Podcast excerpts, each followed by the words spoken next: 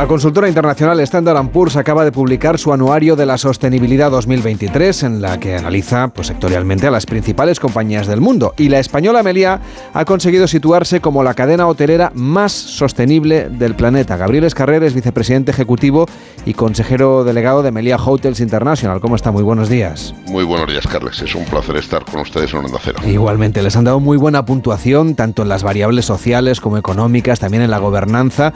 Vamos a pensar en, en el viajero en su experiencia cuando llega a un hotel o a un resort de Meliá, ¿en qué cosas concretas se nota esa apuesta por la sostenibilidad? Que lo podamos ver los viajeros. Ya sé que la mayor parte del trabajo tiene que ver con la construcción de los hoteles, con la gestión de residuos, con la gestión del personal, con el back office, pero aquello que nosotros los viajeros podamos ver. Yo siempre digo que tenemos una gran oportunidad de, compartir con nuestros clientes estos compromisos y contribuir a esa sensibilización. Y creo que al final es un compromiso de, todos nosotros.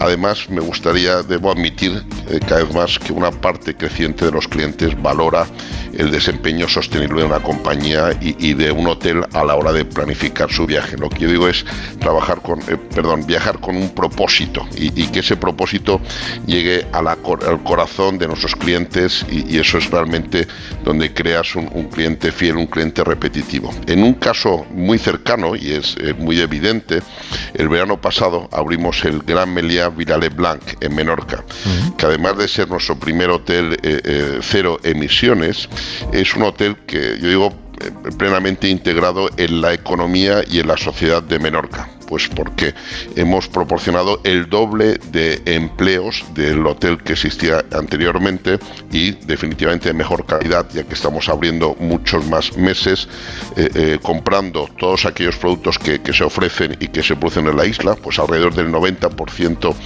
de los materiales eh, en comida son de la propia isla, con una oferta gastronómica local tradicional de Ciudadela, porque nos hemos asociado al mejor restaurante para mí de Menorca, que, está precisamente en, Ciudadela, eh, eh, y después con una exposición constante de artistas menorquines. Hemos creado una especie de showroom de moda para las marcas locales y al final es vender experiencias autóctonas, eh, pues también hemos hecho con, los barcos típicos menorquines, excursiones al famoso el camino de, de, los caballos, etcétera. Al final es que nuestros clientes queremos que se queden encantados y que valoren muchísimo esta experiencia y para mí no hay nada mejor que vivir y experimentar este establecimiento sostenible para comprender la importancia que genera y el impacto positivo que genera en la comunidad donde está presente. Ese hotel Villa Leblanc, ese gran Meliá, que es un paradigma de lo que es la compañía y de lo que es la sostenibilidad, claro, es posible después de una gran inversión. Eso es uno de los temas más relevantes, ¿no? Que al final parece que la responsabilidad suele recaer en, en los empresarios que tienen que hacer esa apuesta porque no sé si la administración, cree usted, sea autonómica, sea municipal, sea estatal, en el caso de España le estoy preguntando en este momento, podría contribuir un poco más a que se renovasen algunos de los destinos que necesitan, mm, para entendernos, un cambio de aires, un cambio de enfoque, una rehabilitación también arquitectónica. Yo creo que, esa colaboración público-privada es la única forma de, abogar por esa reconversión. Es verdad que hasta el momento la ayuda por parte de la Administración Pública ha sido muy limitada, por no decir inexistente, pero tenemos una gran oportunidad con los fondos Next Generation, donde además es una partida muy significativa en temas relacionados con la sostenibilidad para situar a este país, que ya es un referente en turismo a nivel mundial y siempre ocupa entre el segundo y la tercera posición, como el referente en turismo sostenible. Y eso haría que España siguiese siendo el país turísticamente más competitivo del mundo, como lo acredita el Fondo Monetario Internacional y el Banco Mundial para los próximos años. Pero una competitividad que no se base solamente en el precio, ¿no? Porque le he leído decir últimamente que, por ejemplo, en el caso de Meliá, el ticket medio, lo que es el, el coste por habitación, tiene ustedes expectativa de que vaya subiendo por la inflación y porque también ha dicho, hemos mal acostumbrado a los viajeros a ofrecerle un destino demasiado barato, que hay otros competidores nuestros en, muy cerca que están cobrando tarifas por encima. Definitivamente, yo creo que incluso a nuestros políticos, yo soy el primero que siempre les recalco la, importancia de dejar de hablar del número de visitantes que tenemos. Yo, a mí me da igual si es 87, 83, 80. Lo que yo creo que debemos hablar es la contribución económica que se hace en el país. Y esa contribución económica hay muchas formas de medirlo, pero está claro que el desarrollo económico y social de los sitios donde estamos, para mí sería una de las métricas más acertadas. Y si a esto le añadimos, como decía antes, la sostenibilidad, creo que la ecuación es extremadamente poderosa. Ustedes en este 2023 van a seguir con su expansión en el extranjero, van a crecer en, en qué zonas del mundo. Eh, nosotros tenemos firmado en la actualidad 64 establecimientos, que son alrededor de 15.000 habitaciones para incorporar los próximos dos años y con un claro mensaje de crecimiento en los destinos vacacionales del mundo, donde nosotros consideramos que tenemos ventajas competitivas. El Mediterráneo juega un papel fundamental, donde ya somos el líder indiscutible. El Caribe, tres cuartos de lo mismo, donde también va a haber un papel y un desarrollo muy importante.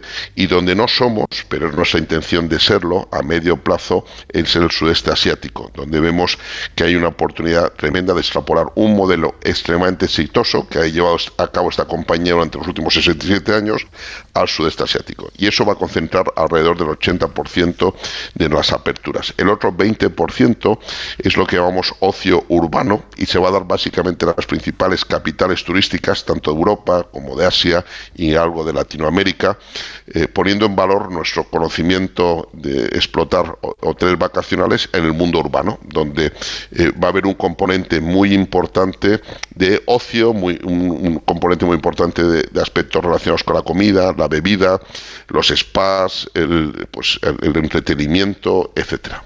La pandemia también ha supuesto una crisis importantísima para el sector hotelero, pero claro, luego, como siempre pasa, hay quien resiste mejor, incluso surgen oportunidades para salir a comprar. Hemos visto una importante concentración en el sector hotelero. ¿Cree usted que nos tenemos que ir acostumbrando a que las grandes cadenas del mundo sean cada vez más grandes, que haya más concentración en el mercado? Yo lo que creo es que eh, después de, esta pandemia eh, se ha puesto más evidente que el, cliente quiere trabajar con un propósito, quiere viajar con un propósito. Entonces, aquellas compañías que hayan capitalizado mejor, como el caso de Melia, pues eh, la distribución directa, todo lo relacionado con nuestras marcas, nuestros programas de fidelidad y trabajar en esa digitalización, ya sea con el cliente final, ya sea con la intermediación, con nuestro programa meliapro.com, eh, eh, eso es un aspecto que, yo creo que nos va a hacer salir extremadamente reforzados. Los otros aspectos que he mencionado antes es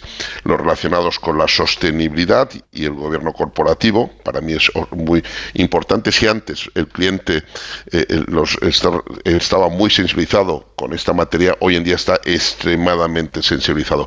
Vimos que en la pasada edición de Fitur había un enorme optimismo por la evolución de las reservas, por el volumen de negocio del turismo. ¿Cómo ve usted este año 2023? Que ya sé que después de la experiencia que llevamos en los últimos años es difícil comprometerse a algo, pero ¿qué perspectivas tienen ustedes? Bueno, eh, con mucha prudencia, porque está claro que, que, hoy en día hay que ser muy prudentes, pero es que la mejor noticia es que de momento no estamos observando ningún impacto de esta prevista desaceleración económica eh, que todo el mundo habla.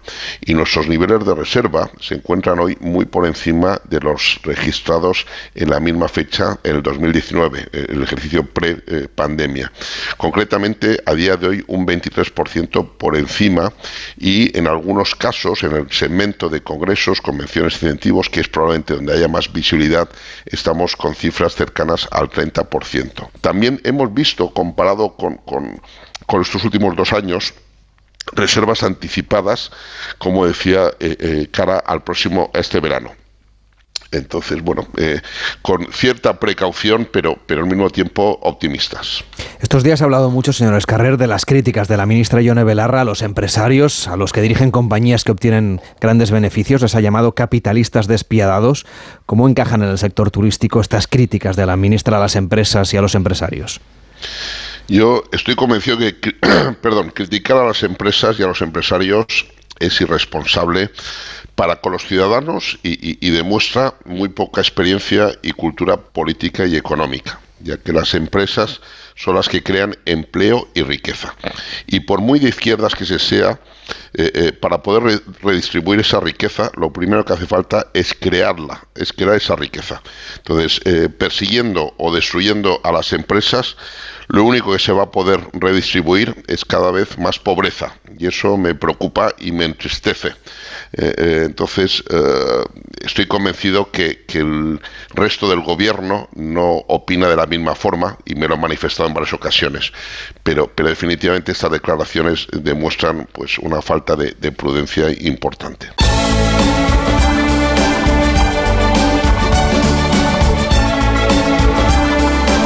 Vamos ahora a las experiencias de los viajeros. Preparan la apertura del Hotel Cel de la mano de Rafa Nadal en Mallorca.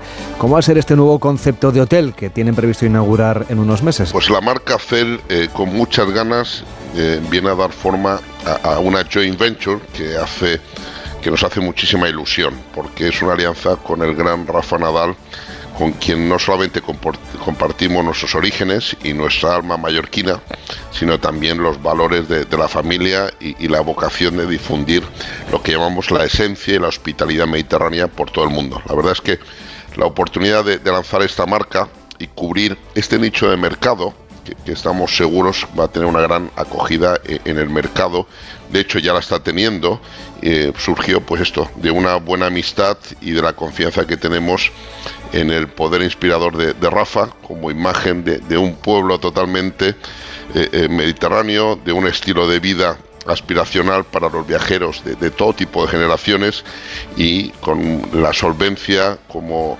como directores de Hotel de Meliá, eh, eh, Hotels International, creemos que, es una gran simbiosis. La verdad es que eh, vender la esencia del Mediterráneo, pues lo que nos hace únicos, nuestra forma de ser, nuestra hospitalidad, nuestra dieta mediterránea, nuestra alegría, nuestras playas, eh, eh, creo que es, es, extremadamente atractivo y, y, estoy convencido que bueno los compromisos que adquirimos en donde hablábamos de por lo menos haber firmado 20 establecimientos los cuatro primeros años estoy convencido que lo vamos a conseguir con creces. Otro proyecto están construyendo y también de la mano de otro deportista en este caso de Gerard Piqué ese nuevo Miba y Meliá en Málaga. Denos algún detalle de este establecimiento que quiere ser el emblema hotelero de la Costa del Sol. Pues otra vez estamos muy felices porque tener un hotel en el centro de, de, Málaga capital era una asignatura pendiente y mucho más felices de que se trate de este hotel que yo creo que es la mejor ubicación de, de Málaga porque está junto a la Alcazaba con lo cual eh, la mitad de las habitaciones van a dar al Alcazaba y la otra mitad con vistas al mar. Y es para mí un hotel muy redondo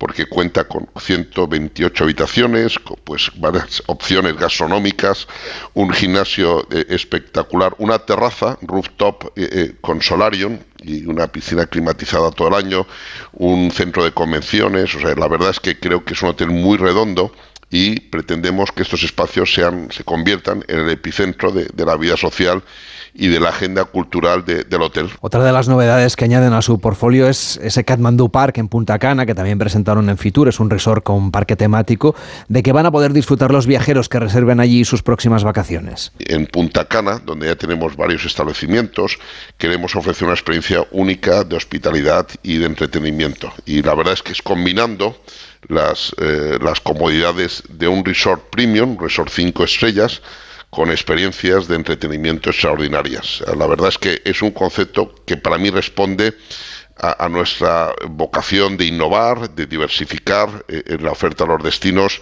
y, dar una propuesta de valor a nuestros clientes pues a través de, una oferta de, nuevas experiencias y, para mí será un concepto único y disruptivo en el Caribe. Dudo mucho que haya algo parecido hasta el momento en la zona. Gabriel Escarrer, vicepresidente ejecutivo y consejero delegado de Melia Hotels International. Gracias por estar en Gente Viajera y hasta la próxima. Buenos días.